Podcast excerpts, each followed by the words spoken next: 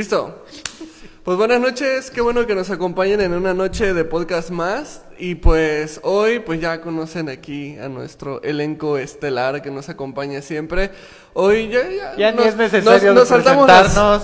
Ya. las- de por sí Las siempre- siete personas que nos ven ya, Ya nos, nos conocen. Simplemente La con- mamá del Hola. muchacho, la esposa del Pero fíjense que hoy te- hasta ahí le para la lista. pues, Mi mamá y listo, ahí está. las, las 800 fans de, del Rafa, ¿no? Así es. Pero, ¿Fans? este- ¿Dijo? ¿Fans? Con Y en este momento fans con F de Cell femenino. conoció el verdadero temor.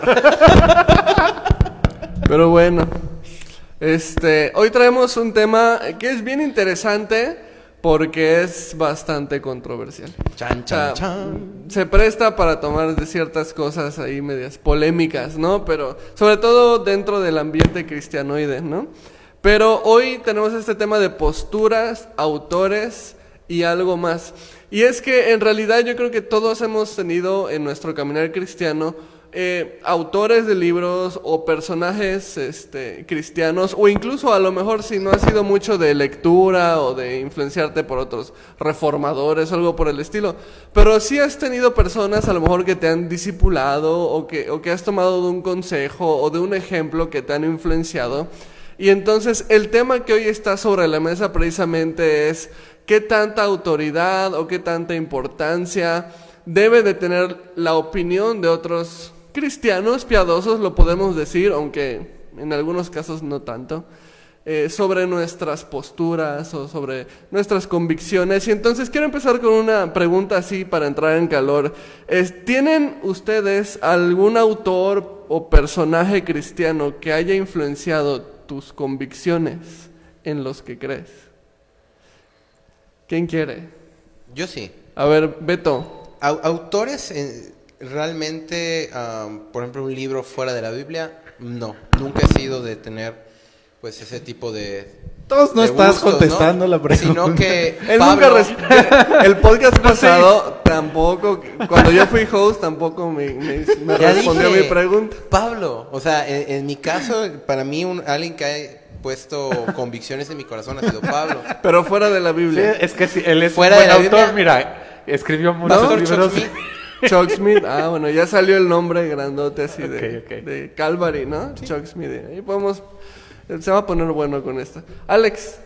Este, fíjate que Paul Washer Mm, creo que, que tiene bastante línea que me gusta. Este, de repente como que lo perdimos un poquito ya en los últimos años, pero pero ha tenido como muy buena línea. Shock Smith también, este, Copio. no, no, fíjate que me ha gustado mucho eh, la, la, la manera en cómo escribe y también pues todo esta, toda esta eh, creación del movimiento y esto eh, me, me he identificado mucho entonces este Chuck Smith y bueno de ahí este Nine Marks que es, que es como toda una, una serie también de, de ahí sí no ubico para que veas. Este, pues tiene, tiene como, no es como un autor, sino, sino una línea de, de autores ahí. Ya. Entonces, Como tipo Gospel Coalition, que son varios. Ajá, pero- y vienen- la misma línea. Tienen así como la, Que ahí ya salió otro nombre. las nueve marcas de la membresía, las nueve marcas de la santidad, las nueve marcas de... Y así desglosan sus, sus, como sus puntos libros. doctrinales, Ya. ¿no? Mm, interesante. Sí, están padres. Cés, ¿tú qué dices? Este, Francis Chan, David, David Platt y Matt Chandler, yo creo. Francis Chan también es muy, muy bueno. ¿Ya te tocó? Y se le- tú le andas robando a todos, ¿eh? Dijo uno. A ver, di no el, que tú digas, yo me lo robo. Rafa, Ah, puro autor millennial, qué triste, ¿verdad? no, fíjate que autor predilecto realmente no, no tengo uno. En sí, este, mi aprendizaje ha sido más directo a través de otros pastores, otras personas. Y he leído uno que otro libro, pero el que me recomiendan y, y lo agarro. Pero ya así de tener un autor, no, no, no. Me agrada mucho cómo escribe, de lo poco que he leído, John Piper, y- pero nada más. También te lo Ah, robo. y R.C. Sproul. R.C. Sproul también, pero Sproul no. también. Sí. Pues yo, eh, bueno, obviamente mis influencias más fuertes, en simple- por el simple hecho de ser Calvary, va a ser Chuck Smith, ¿no? Como autor, como escritor, como pastor. Este, pero igual, este, John Piper, más que libros que haya leído de él, enseñanzas escuchadas de él, me, han encantado. Este, Francis Chan, este, me, me encanta mucho su manera de escribir, este, y me parece bastante centrado, ¿no? Entonces yo creo que sí hay varios, ya un poquito más eh, atrás, como diría Rafa, ya no tan millennial, este, pues obviamente, sí es Luis. O sea, el libro de mero cristianismo me abrió un chorro el panorama. Este, cuando lo leí la primera vez, ¿no? Pero pues sí, yo creo que esos son para mí mis autores. Ahora, eh, obviamente estos autores, o en el caso de Rafa que dice no tanto autores, pero sí pastores que me han llevado y que he aprendido, obviamente de estas este, influencias hemos tomado también nosotros nuestras posturas o nuestras convicciones con respecto a otras, a cosas que podemos decir como al principio, pueden llegar a ser polémicas o que puede haber cierta división en la iglesia, que no debería de ser, ¿verdad? Pero obviamente estos autores o personajes han influenciado nuestras posturas de una u otra manera. Ahora, la pregunta es esta, ¿es malo? eh, antes, antes de hablar de la influencia, primero que nada, sobre estas posturas difíciles, ¿es malo tener una postura en algún tema polémico o controversial? ¿Ustedes qué dicen? Yo, Pues- me, yo me atrevo a decir, perdón, este, Rafa. sí hay puntos donde se genera controversia y polémica, pero hay que entender que, que no son puntos que tocan la esencia de, de la doctrina cristiana. O sea, estos, estos que acabamos de comentar, Mm, ¿Cómo? este, de estos autores. Ah, ya. O- Sí, sí hay, sí hay mucha diferencia. en Ah, ok, algunos ok. de ellos. este, pero la esencia, o sea, la salvación por gracia a través de Jesucristo es intocable.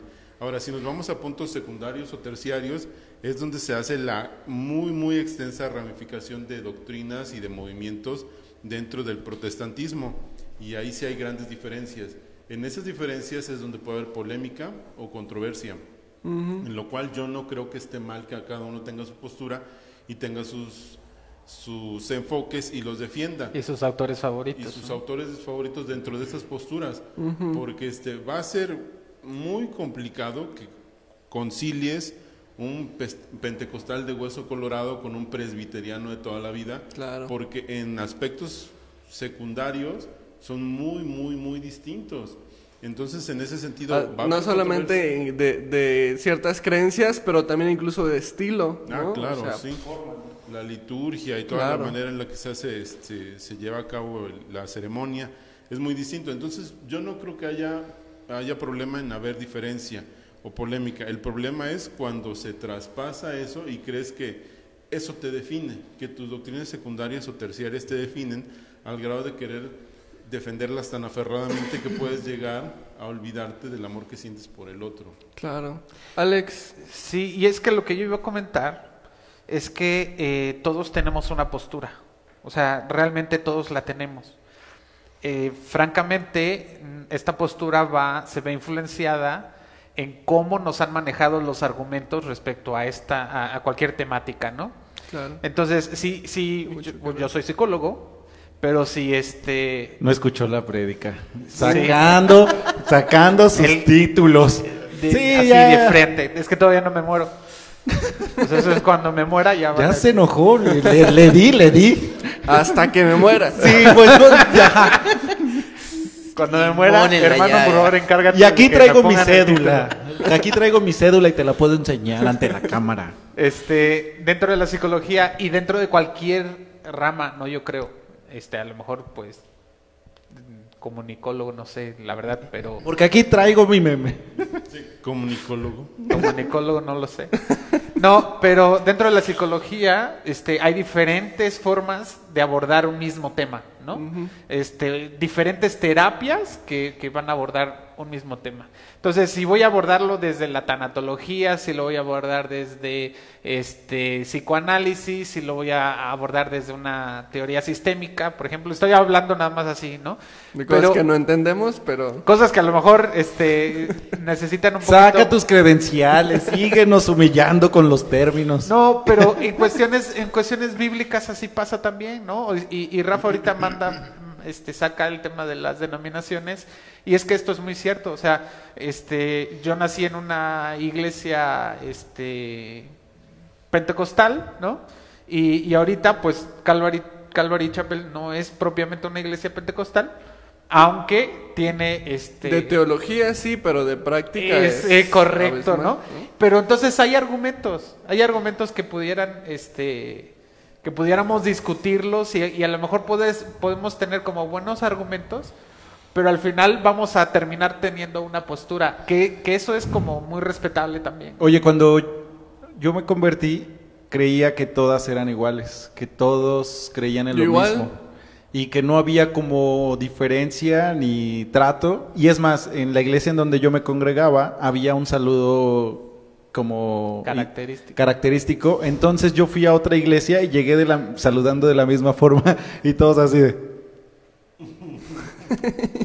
y ya yo así de, pues qué poco cristianos son, ¿eh? Porque acá nosotros sí te saludamos con paz. ¿eh? Pero yo, yo creía que, que era el saludo universal, o sea, yo creía que todas las iglesias cristianas, creía que las del séptimo día, creía que las de, o sea, menos los testigos de Jehová, ¿no? Pero creía que las del séptimo día, las eh, mil Filadelfias que hay en todas las ciudades, las mil Esmirna que hay en todas las ciudades, de creía que todas las iglesias eran parte de lo mismo y así como que todos éramos, o sea, yo, yo me convertí creyendo lo que dice la Biblia, de que no hay judío ni griego ni nada.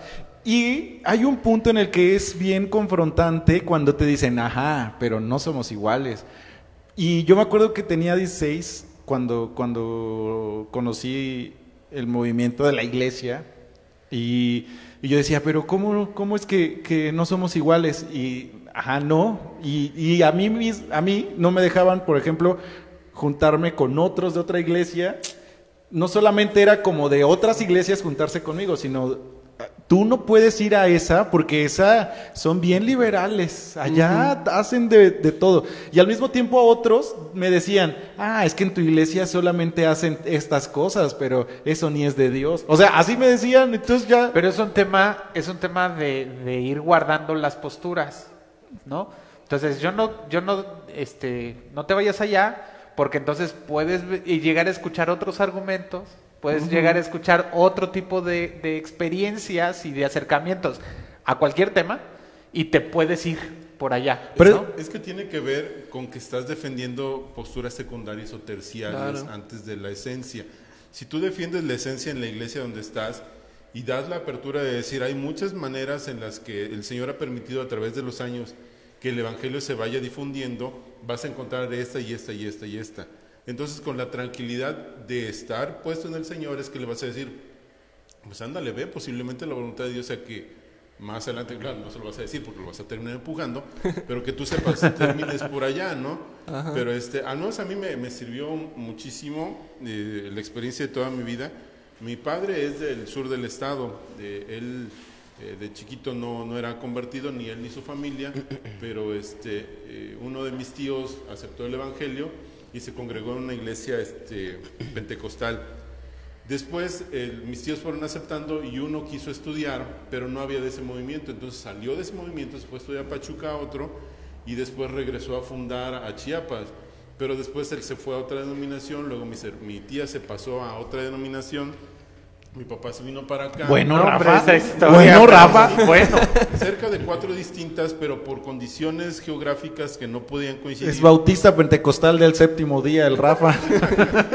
Entonces, en ese sentido, yo he podido, durante todos estos años, que ya son muchos, abrevar de varias vertientes distintas, darme cuenta de las diferencias y entre los hermanos, entre mis- mi papá y sus hermanos, darse cuenta de que es- están bien unidos en, las, en, en el cimiento firme. Y ya más arriba hay unas diferencias enormes, enormes, pero en el cimiento estamos bien, bien unidos como familia y eso está bien padre. oye, pero este, no sé si estén de acuerdo conmigo, pero yo creo que hay estilos, ¿no? O sea, esta iglesia es mi estilo. O sea, tiene que ver con, con quién soy yo. Ya sí con posturas y ya sí con esto, pero también con cómo soy, cómo es mi carácter, cómo es mi temperamento. y, y, si, y si yo soy como que muy explosivo y hasta dramático, ¿no? este, que me gusta como las expresiones así, pues voy a estar en una iglesia que en una postura, este, diría Rafa, secundaria, terciaria, cuaternaria o no sé cuántas más allá. Sus palabras favoritas. Esas, Pueden esas- ver cada podcast, lo dice. Este, entonces me, me voy a, a identificar con este grupo, ¿no? Y cuando, cuando yo encuentro Calvary Chapel y de repente es así como, clic, clic, clic, clic. O sea, así como pieza de Tetris. Pero te costó trabajo. Como pieza de Tetris. Así pone- le hizo cuando entró por la puerta. Así, Estuvo bien raro.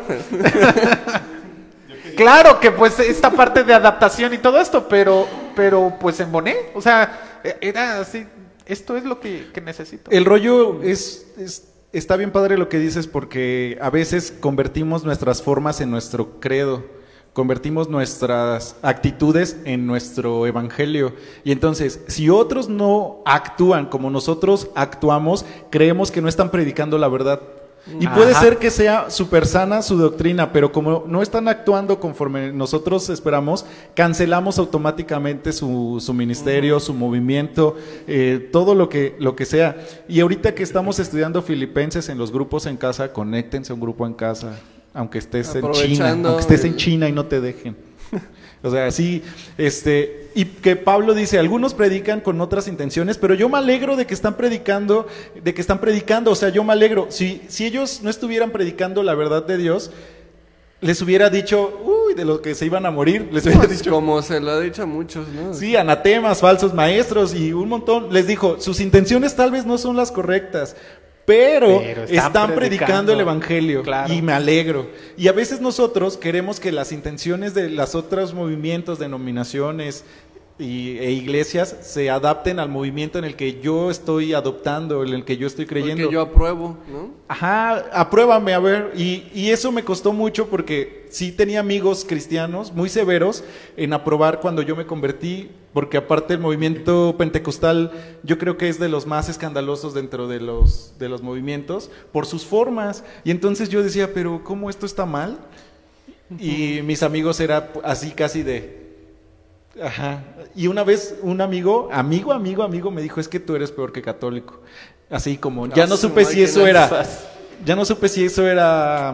eh, Guillotinazos. así. Ajá, no sabía qué, a qué se refería. Ahora, yo creo el- que el problema principal no es si tienes o no una postura.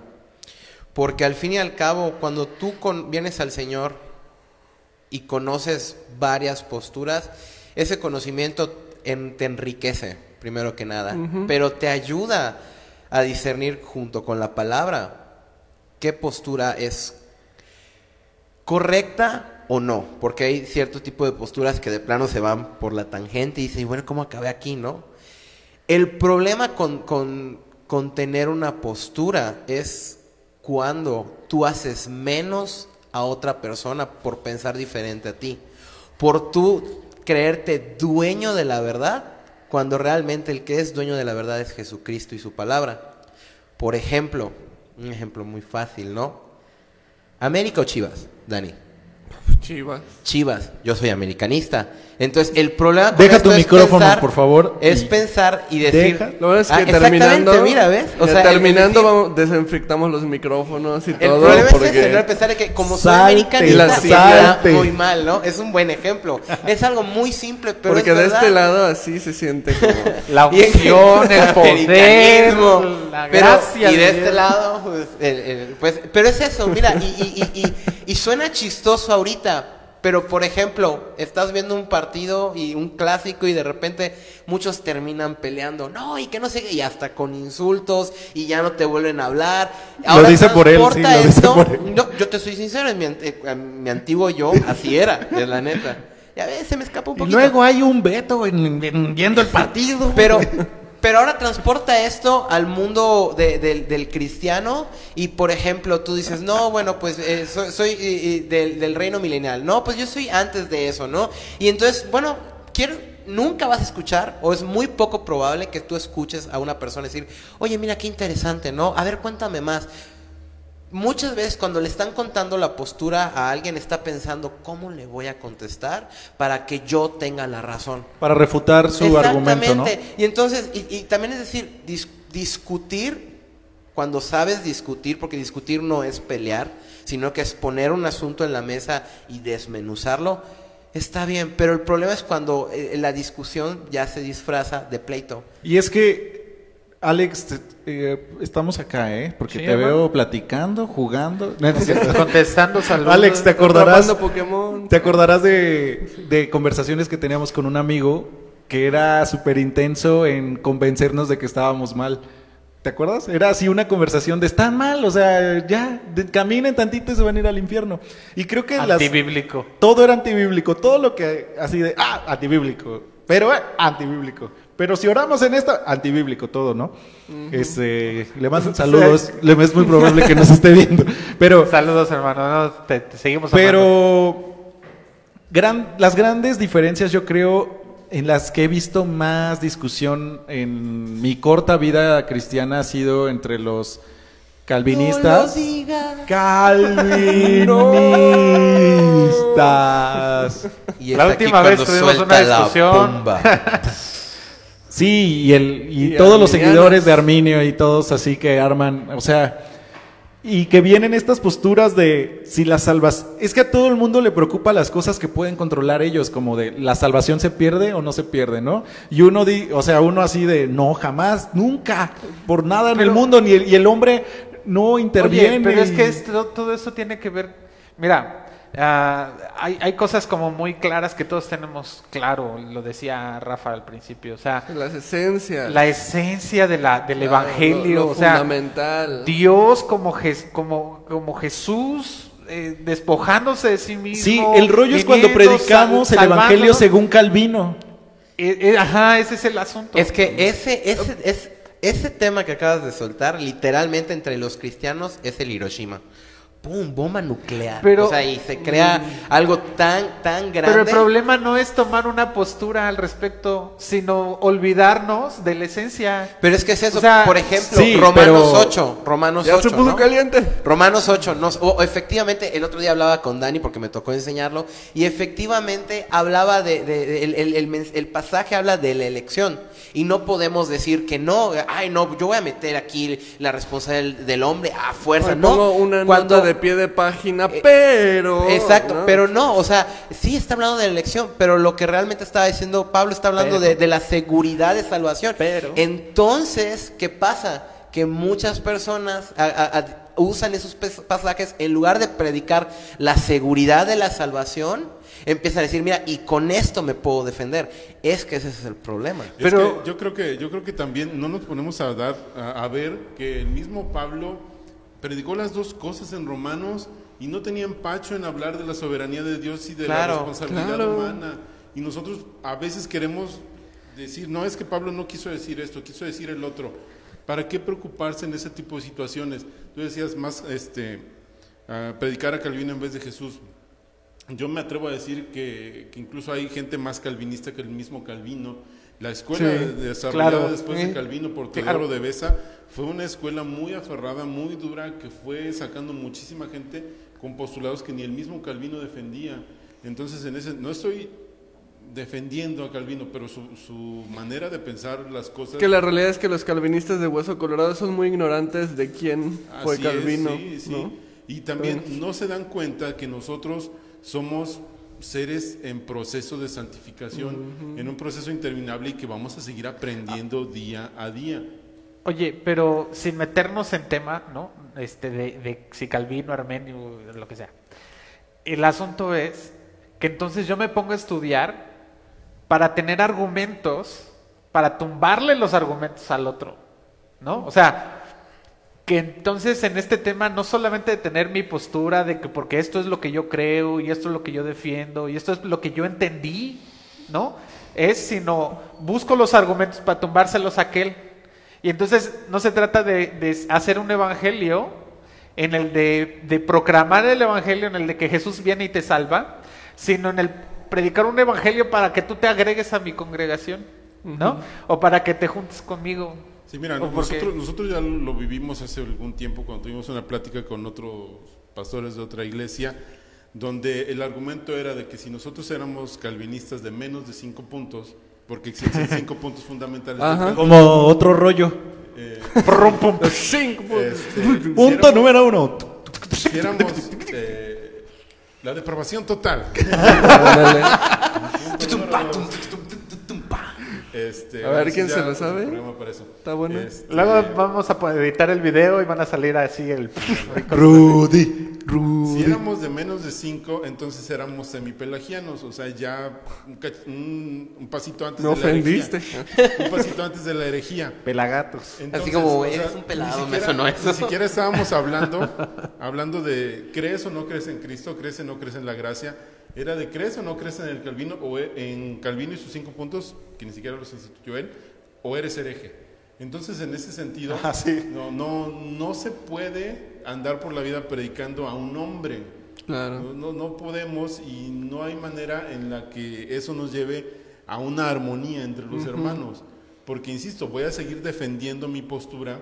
Y bueno, yo conozco a un hermano, el hermano Cristian, que sin problema y con la mano en la cintura me dice, los cinco puntos del calvinismo se pueden tirar uno por Nos uno". está viendo porque es de tus fans. No, creo. No, no, no, ¿cuál fan? Yo soy su fan.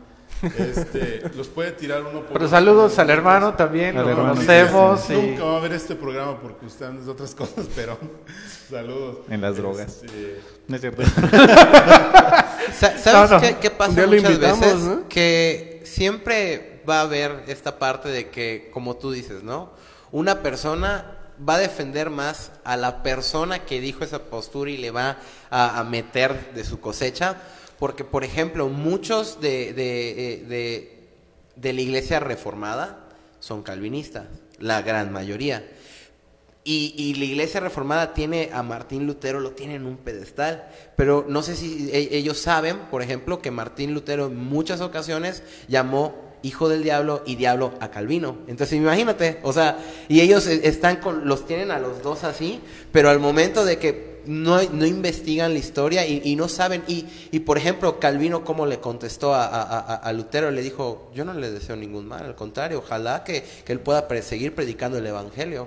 Y no por eso decir, ah, mira, Pero entonces- Calvino y se desgarra las vestiduras. no. Pero es, la cuestión es que no leo la historia y por lo que yo escuché y por lo que me dijeron, entonces yo creo en eso. Ahora es- y me pongo a es- pelear este, por es eso. un, este es un punto bien importante. Lo que yo escuché. ¿Sí? O sea, lo que alguien me dijo. Y entonces yo creo que, eh, regresando al tema de la postura, yo creo que... ¿De qué estamos hablando?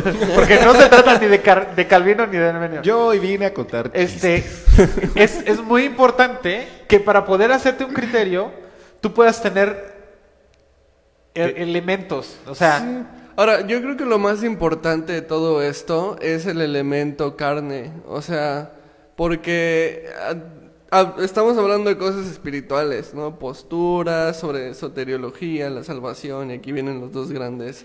Este, o sobre doctrinas. soteriología O sea, significa el estudio de la salvación. salvación, ¿no? O sea, estamos hablando de cosas espirituales, pero lo estamos discutiendo carnalmente. Entonces, ahí es donde ya tronó toda tu teología, todos tus argumentos, todo, o sea, si tú no puedes eh, se- ser espiritual para hablar de las cosas espirituales, entonces no tienes nada que hablar. Oye, había un movimiento que perseguía y mataba a las personas que rebautizaban. Esto se me hace bien increíble. Por defender la Los- postura, Los calvinistas contra los anabaptistas. por defender una postura, y, o sea, se atrevían a, a matar y con tal de... Eso contradice completamente el Evangelio, o sea... Como los católicos en el tiempo de la, este, de la No hablamos casi de eso aquí. O como... sí, es que todos los movimientos han hecho esto. O sea, no, Claro. es, no es algo exclusivo. También la iglesia de Inglaterra, o sea, era como que la... Los a- eh, anglicanos también. Este, o sea, hay, hay muchos movimientos que por defender sus posturas, pues han ido en- inclusive en contra de sus propios principios. O del principio. O y sea, del, mi- del mismo principio. Ajá, de, o sea, Cristo como principio, como, como referente, como estandarte, y entonces con tal de defender lo que sea, o las, las doctrinas de un hombre, y, y esto está cañón, y a lo mejor ustedes, los que nos escuchan, puedan decir, no, yo jamás, pero a lo mejor comenzamos con, con Dani diciéndonos de cuáles eran nuestros autores, pero también a lo mejor hemos, hemos caído en elevar más que a Cristo a algún autor, ¿no? Y esto lo platicábamos a lo mejor con el fundador de algún movimiento o, el, o, el- o, eh, este hombre que hizo muchísimas cosas buenas también, porque Y fulanito... de- beatificamos al... a- tenemos nuestros propios héroes, ¿no? Claro. Ahora fíjate, eso nos lleva a otra pregunta de acá, ¿no? Que es precisamente, ¿qué tanta... Bueno, primero, ¿cuáles son los peligros de basar nuestras posturas en autores humanos? Primeramente. hacer los héroes, ¿no? O sea, los, los beatificas y, y- y pones como... eh, no, no te permites poner en tela de juicio sus argumentos, ¿no? O, o no te permites como decir, Claro. a ver, O sea, por ejemplo, hay, ¿No? hay personas que dicen, MacArthur lo dijo, o sea, es... ya es ley, ¿no? Ajá, ¿no? Sí, Por le, das infalibilidad a alguien falible por naturaleza. Claro. Eso es una locura. Aunque sea una persona con frutos, aunque sea una persona Claro, que ha sea. mantenido su testimonio, lo convertimos en alguien, eh, o sea, infalible. Qué buen ejemplo. Y, y es que tan sencillo, tan sencillo. Lo sorprendiste y eso no es, Sí. no es fácil. No, ya que se quede. Que se quede... Tan sencillo como ponte a pensar, ¿te has ofendido, te has enojado así a, a lo más cuando dicen algo de Cristo o del cristianismo? Tal vez hayas pensado, ah, pues ya se verá con el Señor. Ah, pero te has ofendido, te has enchilado cuando, regresando al tema del fútbol, cuando dicen algo en contra del Cruz Azul, o todos los adjetivos que le dicen, cuando, sí, yo sí me he enojado, ah, bueno, ahí estás mal, porque le estás dando infalibilidad a algo que es totalmente falible. Con autores cristianos es lo mismo. O sea, cuando- no, es que está mal eso que dijo este Paul Washer. ¿Cómo? Espérate, no, no, no, pues ahí está el error, ahí está el gran error de, de basarte en algo así, porque entonces estás defendiendo una postura de alguien que, que no tiene todas las respuestas. Y, y es que el, el- el error y el problema de eso es que pones a una persona en un lugar que muchas veces esa persona no pidió. Ni y quisiera. Que, y que ni O sea, quisiera. Y el problema... Hay quien sí quiere. Sí. Bueno, sí, No, hay, no, hay no. quien lo busca. Por ¿no? eso dije muchas pero, veces. Pero hay el caso que claro, no. pero el problema de eso es que que esa persona que está defendiendo con tanto con tanta pasión, con tanta como si él dijera la verdad absoluta, hace que otras personas entonces digan no, pues que este es un fanático, entonces por eso no voy a seguir a esta persona, porque es un fanático. Y entonces deja de ver lo, lo- lo bueno que, que- que Dios está haciendo en esta persona y que, que le está usando para, para solo decir, no, está mal porque este está mal. Así Mira, de, de plano. Yo, te- yo te voy a poner un ejemplo y nos acaba de pasar este... No, gracias. Eh, pues, ap- apenas hace un ratito con, con César estábamos hablando de cierto pastor que... A ver, dil, que lo diga. Pastor Dani. No, estamos hablando de cierto pastor que eh, en un acá, principio y hace, ¿qué te gusta? Tres años, o sea, ni siquiera hace mucho, hace tres, dos, dos, tres años, era así como que lo que tuiteaba, así, ¿no? Pues, ah, wow, ¿no? Se comparte, ¿no? Sí, así lo compartía, sí, todo. Y de repente ahorita está como, pues por lo menos ha perdido mi, mi atención. Ya no voy a ponerle otro adjetivo ahí. Ha perdido mi atención. Perdió su salvación. ¿no? Pero, pero tiene que ver eh, justo esto que tú estás diciendo. O sea, yo no, no es que voy a defender por lo que diga él, ¿no? O, o no es porque yo voy a, a ponerme en una, en una postura de, de enojo, lo que decía Rafa, o de... No, sino más bien es como poder pasar esto por un filtro, ¿no? O sea, claro. y de decir... Y, y ya entonces, francamente, hoy ya la verdad se ganó mi un follow, ¿no? Uf, Ya. Ese Lo pastor dije. es Dani. Chan, chan, Lo dije. chan. Ese pastor Lo es Dani. con Bueno, razón, no, en realidad ese- me dejó de seguir. te salió ahí en tu timeline. Entonces, este, Justo pero, pero cómo yo voy a poder, a poder poner un filtro si yo tengo como realmente en un pedestal a este tipo de personas? Fíjate qué importante es poner filtros, porque yo he conocido pastores muy que empezaron muy bien y que podemos decir er- eran así como referentes de sana doctrina aquí en México y en Latinoamérica y que poco a poco se han ido torciendo a otras corrientes más humanistas. No, obviamente no voy a decir nombres, pero hay varios. Que lo diga. Pero, pero ¿qué es lo que pasa? La gente que los empezó a seguir, los sigue siguiendo. Y lo que está pasando con estos pastores es que los están arrastrando a estas corrientes más, más humanistas y más sincretistas. Y no se dan cuenta, o sea, sigue siendo el pastor fulanito de Pero tal, tenemos ¿no? nosotros, los que formamos el- la iglesia, mucha responsabilidad en esto. Porque miren, No solo es el, el pastor, es... eh, yo creo que muchos comienzan con un corazón genuino y cosas eh, bien en el corazón, pero obviamente darle un poco de fama a la gente y, o sea, Se pierde. se pierde. nos perderíamos. es- Entonces- nos perderíamos.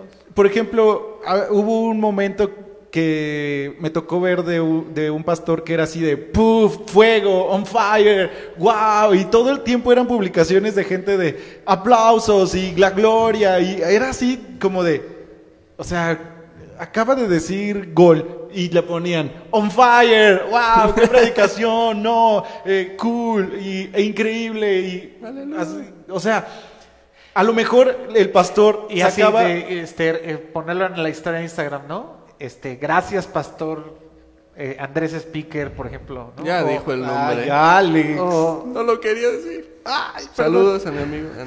No pero, pero po- que pon- lo ponen así como lo que acabas de decir es Bueno, lo y entonces es como, es tan cool que entonces tu corazón ya no quiere ser como Jesús. O sea, tu corazón ahora quiere ser como el del pastor, porque ves la gloria que se ve en él, que es una gloria terrenal. ¿Cómo decía Pablo? O sea, Decía muchas cosas. Escribió varias Pues cartas. no sé. cartas, Todo lo puedo en Cristo. Sé un poquito más específico. pero pusieron atención. Nada nos separará del amor de Cristo. Vieron el Twitter de Pablo. no, respecto, respecto a esto, o sea, sean imitadores de mí porque yo soy imitador de Cristo. Ahora, esa es la responsabilidad tan grande que tiene un pastor, o sea, y digo, yo le diría este mensaje al pastor es con plataforma, pero ningún pastor con plataforma va a este podcast, pero qué triste. Retuiteen y compartan esto hasta que les llegue. Pero fíjate qué responsabilidad, ¿no? Porque aquí Cés habla de, de los de aquellos que siguen el ejemplo de pastores, pero es un ejemplo terrenal, pero que el pastor debe- debería de estarse ocupando con temor y temblor de dar un ejemplo de Cristo para que efectivamente lo que se imite, porque inevitablemente eh, va a haber cierta imitación, lo queramos o no. Este, es imposible que tú tengas un pastor o que tú seas pastoreado y, y que no imites a tu pastor, o sea, Claro. es, pero entonces fíjate la responsabilidad, ¿no? Sí, cuando pones por encima tus formas para que imiten esto, para que imiten lo cool que soy, la forma en la que hablo, eh, el estilo con el que me corto el cabello, la playera que utilizo. Cuando es que eso no está mal. Por eso, pero cuando eso está por encima es que, es que ese- eso se vuelve el enfoque. Ajá, porque entonces, por ejemplo, Ajá, y eso iba a decir. hablamos de un pastor que, que es como muy cool, pero ese mismo no tiene perdón con ciertas situaciones. Entonces, ¿cómo no? O sea, el referente de Cristo es el perdón, es la gracia, es el amor, y eso es lo que se tiene que ver en una persona. Y, y muchos de la plataforma también que ahorita está como teniendo, o sea, el cuidado que debemos de tener es en medios y el pastor debe de guiar a su equipo de medios hacia dónde los lleva. Porque si queremos, por ejemplo, Dani, eh, antes le hacíamos historias con su rostro y así, y era como de que la- la- el santo Daniel ha dicho esta, esta palabra. Y él mismo nos y dijo, es santo, ¿eh? ¿sabes qué? No lo... Por no- gracia de Dios. utiliza este otros fondos o lo que sea, porque invariablemente la gente lo va a ver a él y va a decir, wow, qué buen comentario se echó. Y ahí es diferente a que tú solamente veas las letras y no veas el rostro de quien lo dijo, a que veas el rostro y... y- ¿Sí me explico? Sí, claro. O sea, porque pierde el enfoque y es mucho de la madurez del pastor, a eso quiero llegar. O sea, el pastor debe de guiar a su equipo de medios como de, hey, no hagan las historias para vernos cool. O sea, sí, sí, y sí. uno sí, de los sí grandes lo pueden problemas- hacer, pero guíen a Cristo, ¿no? Y uno de los eso. grandes problemas de eso es que, y lo hemos estado diciendo, el pastor lo ve y hay de dos sopas, ¿no? O, o corrige y dice, ¿sabes qué? Vamos por otro lado. Le gusta. O le gusta. Y entonces, en lugar de buscar predicar la verdad con temor y temblor, como dice el pastor Dani, empieza a buscar hacer frases cada domingo. Yo conozco un pastor, ¿no? Que, que literalmente desde hace tres años eh, solo tiene publicado su, su él hablando y frases. Y, y sus tweets son ya más positivos que otra cosa. Y ya no ves Biblia.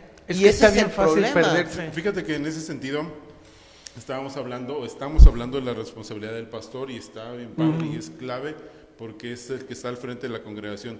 Pero la iglesia también tiene la responsabilidad de fijarse de que todo lo que esté diciendo el pastor esté basado en la escritura.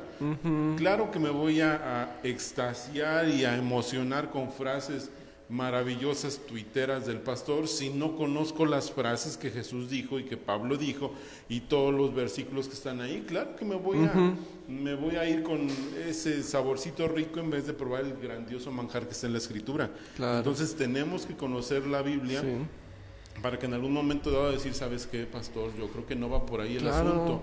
Y entonces yo tengo que echarme para atrás y decir, ¿en quién está fundado o fundamentado el pastor? Ah, bueno, en los libros que leyó de tal y tal autor. ¿Y esos autores en quién? ¿Y esos en quién? ¿Y esos en quién?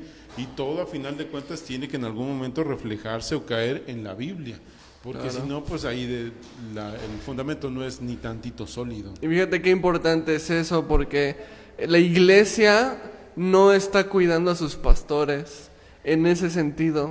O sea, eh, la iglesia en lugar de motivar a sus pastores a seguir este, en la predicación, en la sana, en el enfoque que es Cristo, cuando empiezan a aplaudir, si tú ves que tu pastor empieza a, a buscar, en lugar de la promoción del Evangelio, la promoción a sí mismo, y, y tú como iglesia empiezas a aplaudir eso, entonces estás fallando en cuidar el corazón de tu pastor. Y yo creo que ese es un tema bien importante que casi no se habla y que se tendría que estar hablando más. Como la iglesia también, o sea, el pastor tiene la responsabilidad de, de- de reflejar a Cristo, pero la iglesia tiene la responsabilidad de guardar el corazón de sus pastores. Y, y, este, eh, y esas personas que, que se la pasan adulando a sus pastores eh, no están... Yo y es que caemos, caemos como en el gobierno, cuando tú eres jefe, tienes la obligación de poner aquí atrás a Cuitláhuac. o sea, si trabajas para el gobierno del estado y debes de tener cuidado de lo que dices, porque no, o sea, no, no podemos volver este, personas infalibles a- a creyentes que se van a caer igual que tú. Y, Claro. y convertimos como, imagínense que en la oficina de, de Alex, que es encargado de medios, en la parte de atrás estuviera Dani así. O sea, Una foto de Dani así como viendo. ajá, o sea, no, O así. parece broma, Sí, parece tengo- broma, La pero tengo de fondo de mi celular. parece broma, pero La- si, llegas a algunas iglesias, llegas a algunas iglesias y es así, con lo primero con lo que te topas es quiénes somos. Y salen los pastores, así la esposa, el esposo y así y gigantes y como de, de nosotros se trata. Sí. Y miren, yo soy a favor de, de- de- de que todo tiene que ser buena imagen, buena producción, buena calidad, que todo tiene que tener diseño. Yo no estoy en contra de eso, eh, pero sí cuando, cuando por encima del evangelio está la figura de alguien, el nombre de alguien, el ministerio tal, el, eh, y no solamente se trata de Calvino, sino que ya ahora lo podemos trasladar en algo más, más pequeño. Y entonces... Sí, en mi pastor, en mi líder, en, en el que está al frente. en Porque que hasta en los guiando. mismos grupos en casa, Claro. por ejemplo, o en la iglesia se puede dar de, ah, yo soy de Rafa, y otros así de, yo estoy con Alex, ¿no? Y dentro del mismo movimiento, y pueden decir, o sea, ¿de qué se trata, amigos? ¿De qué? Claro. Ahora hay una pregunta importante en eso, entonces, eh, ¿qué tanta autoridad deberíamos darle? A- digo, hablando, ahorita nos enfocamos mucho en pastores, ¿no? Pero estamos hablando de autores, de personajes, este, cristianos. ¿Qué tanta autoridad deberíamos de darle a sus opiniones o a sus libros? O, ¿qué, qué tanta autoridad deberíamos de permitir que ellos tuvieran sobre? Es que la autoridad depende de, de qué tanta Biblia traiga esa opinión, ¿no? O sea, hace rato Rafa lo dijo y yo creo que es comentario que todos nos estamos mordiendo desde el, desde el principio. ¿Que el filtro? No. No, es... es- Ah, porque no. iba a decir, el filtro es lo que debe tener. Ajá, sí, o sea, y respecto a, a, a, a qué tanto conocemos nosotros mismos de la, de la Biblia. Porque justamente esto, esto este, que, que dices de acerca del pastor, eh, que es, es muy frecuente, muy común, en el que dice, oye pastor, qué bonita prédica, hablaste bien bonito. Y es que, es que no vieras el mensaje. Y no está mal llegar y decirle... No, no está mal. No está mal llegar y decir, ¿sabes qué? La prédica de hoy me habló. ¿No? Claro. Pero escuchaba un predicador que decía, si, si mi prédica no te ofende, entonces algo hice mal, ¿no? En el sentido de que la misma palabra tiene que venir y golpear nuestra, nuestra carne, ¿no? Y, y- y tumbar los argumentos personales para que entonces volteemos a ver lo espiritual, ¿no? Y el andar como Cristo. Entonces, pero eso no va a pasar si yo no, no conozco de la Biblia y entonces bien, venga cualquiera y me hable una frase tuiteable, ¿no? Una frase bonita y en la que yo digo, ah, la onda, qué padre.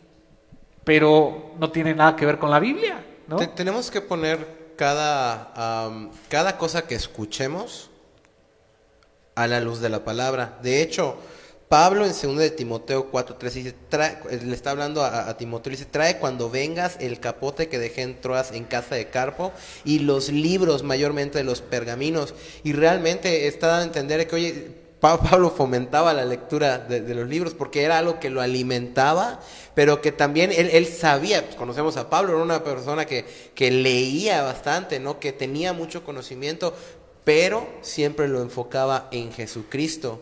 Y el problema es pensar que, y pasa mucho, ¿no?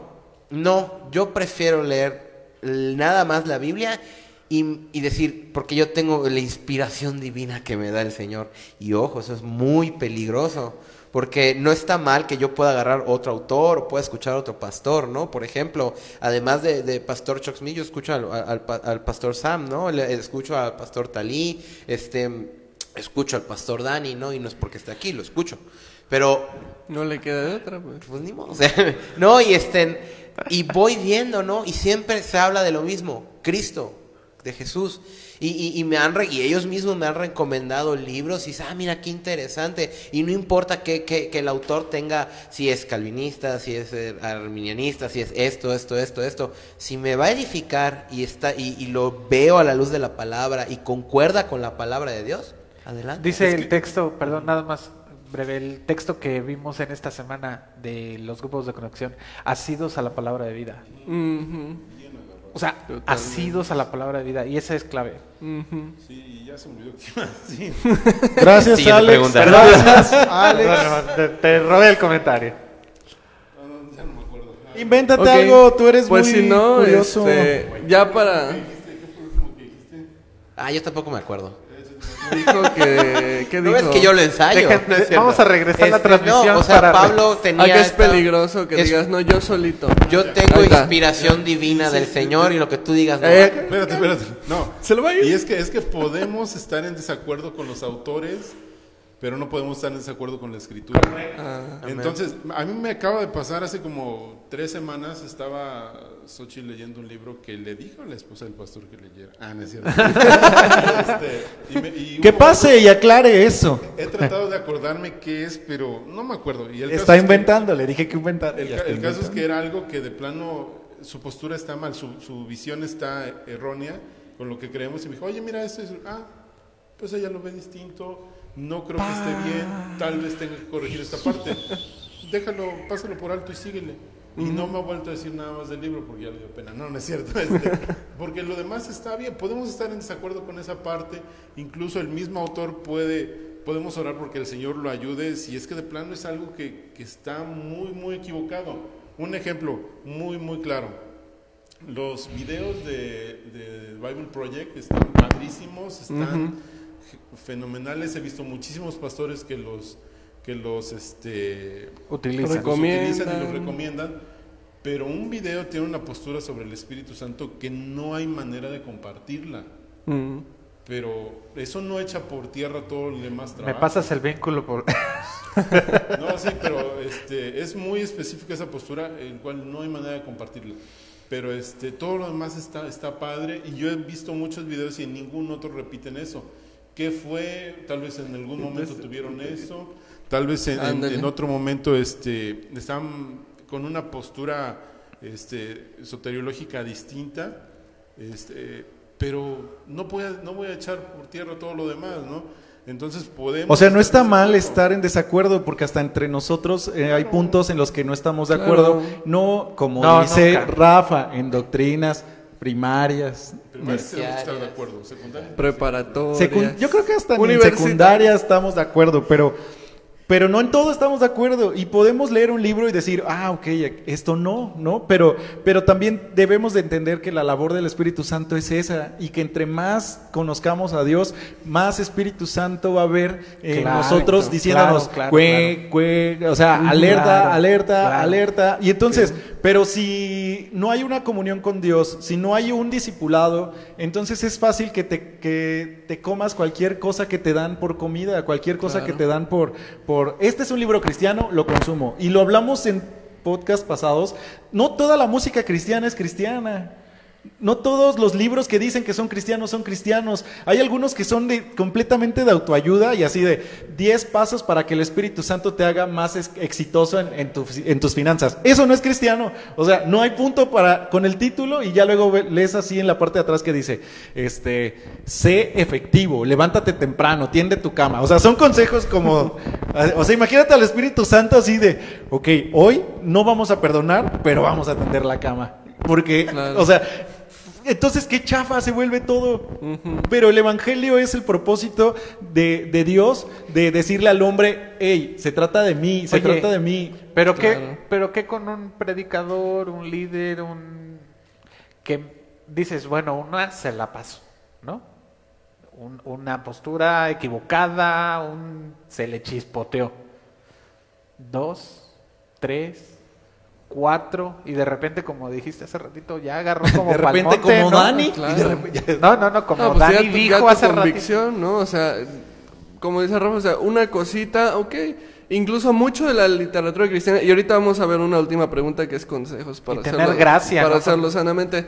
Pero, pero una de las cosas es que cuando nos topamos con literatura cristiana, no, no bíblica, sino cristiana, ¿no? Que ya, ya tiene impresa el sello, la opinión o la postura de una persona.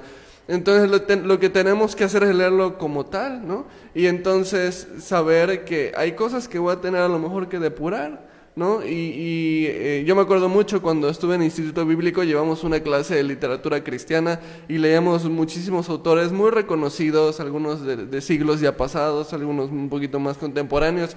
Pero lo primero que se nos dijo en esta clase de literatura cristiana era lo que hacemos aquí es leer, conocer, este, pero también este, seleccionar, ¿no? Porque hay cosas que, y, cuando, y como dices tú, cuando ya una, dos, tres, entonces el mismo discernimiento te dice, creo que este autor no lo puedo seguir Y leyendo. si no puedes hacer nada para, o sea, si no es alguien cercano a ti y no puedes exhortarlo, lo mejor, creo yo, es dejar de seguirlo porque también hay un punto en el que ya te vuelves así como de, ¿ya viste? Estás que esperando, hizo". estás esperando a que publique algo para enojarte. A- a- pues, para enojarte o, Ahora- Sí, entonces o lo más sano. no, mira, esto está mal, que no sé qué. Lo ¿Qué más pasa? sano es sencillamente, pues ya no te leo, ya no te sigo, ya, ya. ¿no? Claro, sí, tampoco te vas a estar jalando de las greñas o peleándote con los que sí lo leen, etcétera. Ahora ya como para ir cerrando, ¿no? ¿Qué consejos darías para poder leer libros o, o personajes cristianos, sus escritos, con, de una manera sana, ¿no? de una manera que vaya a glorificar verdaderamente a Dios y de una manera que de verdad te vaya a edificar. ¿Qué consejos podríamos dar a las personas? ¿no? Porque no vamos a satanizar a los autores cristianos o eso lo otro.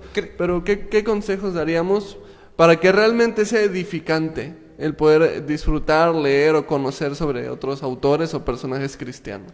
Yo, yo algo que hacía cuando compraba un libro, se lo llevaba a mi pastor y le, y le- y le decía, pastor, ¿qué le parece este libro, no?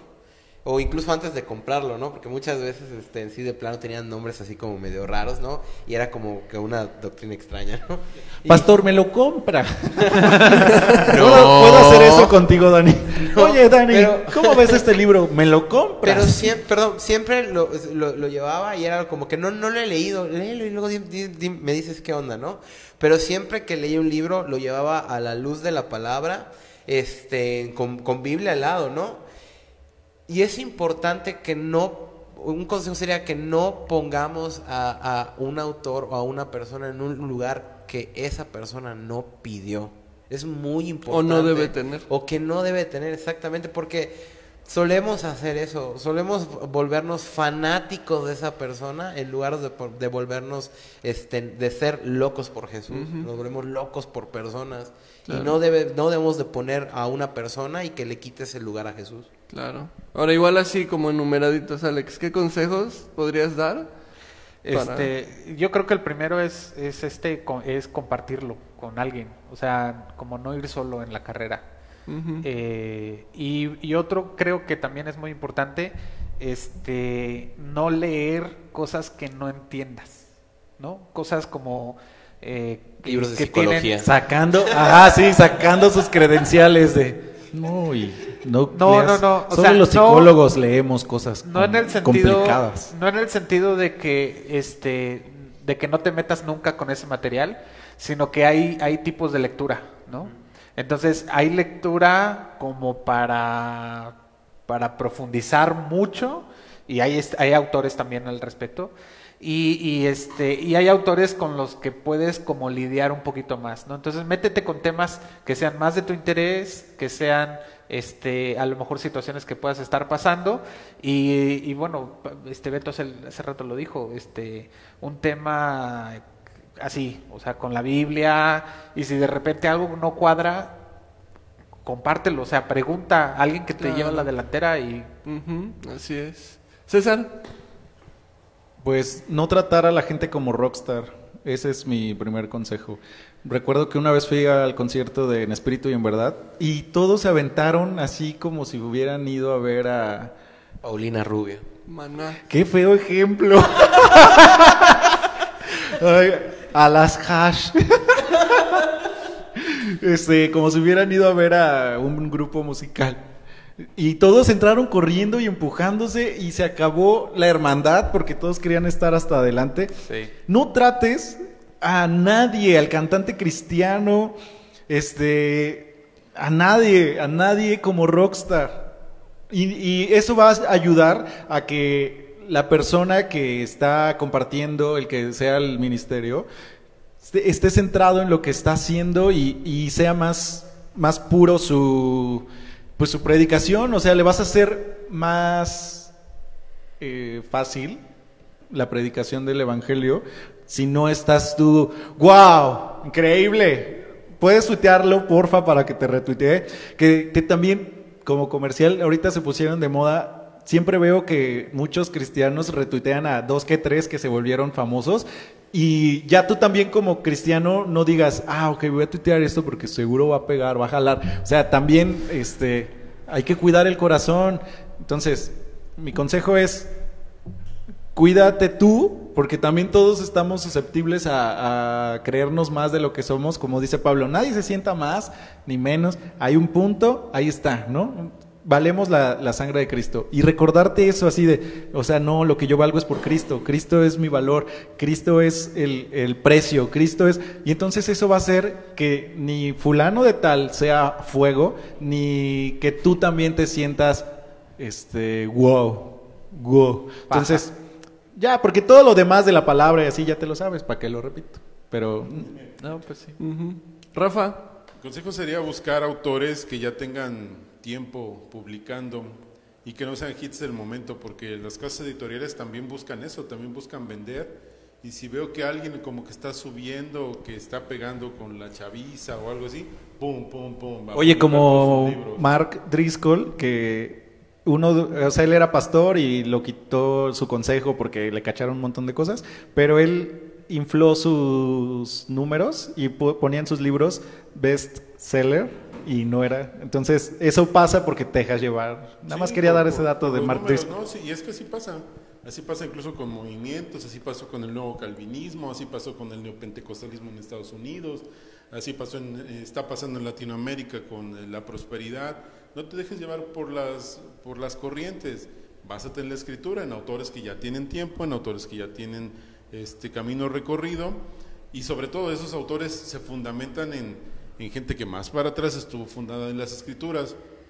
Incluso puede ser movimiento calvinista, movimiento arminiano, pero esos tienen fundamentos también en Agustín de Hipona y que va más para atrás hacia la patrística. Entonces todo te va llevando hacia estudio bíblico, estudio bíblico, estudio bíblico y nos lleva a las escrituras y a Cristo. Eso sería Claro. parte de un consejo. Sí. Y antes de dar los míos, hay algunos comentarios que creo que igual valen la pena. Este, nuestro brother Alexis nos escribió pues, sobre la importancia primero de, de- precisamente el pastor se infla a veces porque no fue probado como dice la Biblia, ¿no? Y hay ciertas cosas que la Biblia nos aconseja, ¿no? En Timoteo sobre el obispo, ¿no? Eso es bien importante. Y también ahorita, este, eh, bueno, también eh, Rubén Zapata nos escribió esto que igual me parece muy bueno, que la iglesia debe ser teocéntrica y no antropocéntrica. Y eso yo creo que es un clavo, ¿no? Así, o sea, le da el clavo del de, el antropocentrismo, se centra en el hombre, pero la iglesia tiene que centrarse en Cristo, ¿no? Y también este... Eh, el mismo hermano Alexis nos escribe también este sobre esto consejo y yo creo que ese es un buen consejo y de hecho mi consejo va por ahí por donde por donde va este que dice debemos también buscar apoyo de hermanos maduros en la fe a quienes el Señor ha usado fielmente en su iglesia. Y mi consejo va muy de la, a la par con este que es primero ser discipulado. O sea, primero tú conoce a, a tu pastor, conoce la doctrina de tu iglesia, este, conoces si estás en una iglesia en la que puedes abrazar su doctrina y permítete ser completamente discipulado. Y mi consejo es que si vas a, forjarte ya más allá posturas o, de cosas que a lo mejor es doctrina secundaria, pero no está mal que tú te forjes. Mi consejo es que tú vayas de la mano honrando la doctrina que tiene tu pastor y aprendiendo de la doctrina que tiene tu pastor. Este, y a lo mejor eso es así como con peligro de que algún arminiano me esté escuchando, pero si tu iglesia es así, conoce, conoce la doctrina de tu, de tu iglesia y disipúlate conforme a eso. ¿Por qué? Porque Dios va a bendecir a, a través de- del discipulado con tu pastor, con los líderes de tu iglesia. Entonces, mi primer consejo es eso, ¿no? Y, a lo mejor le estoy aconsejando a alguien que tiene una doctrina secundaria diferente a nosotros, pero está bien, o sea, si ese es, si ese es el lugar en donde el Señor te puso, entonces disipúlate en ese lugar y comprende. Y ahora sí, después de eso, date la oportunidad también de conocer otras posturas, otros autores y eso, pero, pero mi primer consejo es ser discipulado. Y, y sí, si tienes dudas, este, acércate a, hermanos que, que te lleven la delantera en el Señor, a tu pastor, a, a líderes, este, para resolver dudas, ¿no? Y para conocer un poquito más. Así que ve de la mano con eso, ve de la mano con el discipulado. Yo creo que gran parte del problema se soluciona en eso, simplemente en el discipulado, ¿no? Así que, pues bueno, hasta acá llegamos en este podcast de posturas, autores y algo más. Espero que haya sido eh, de bendición para ustedes.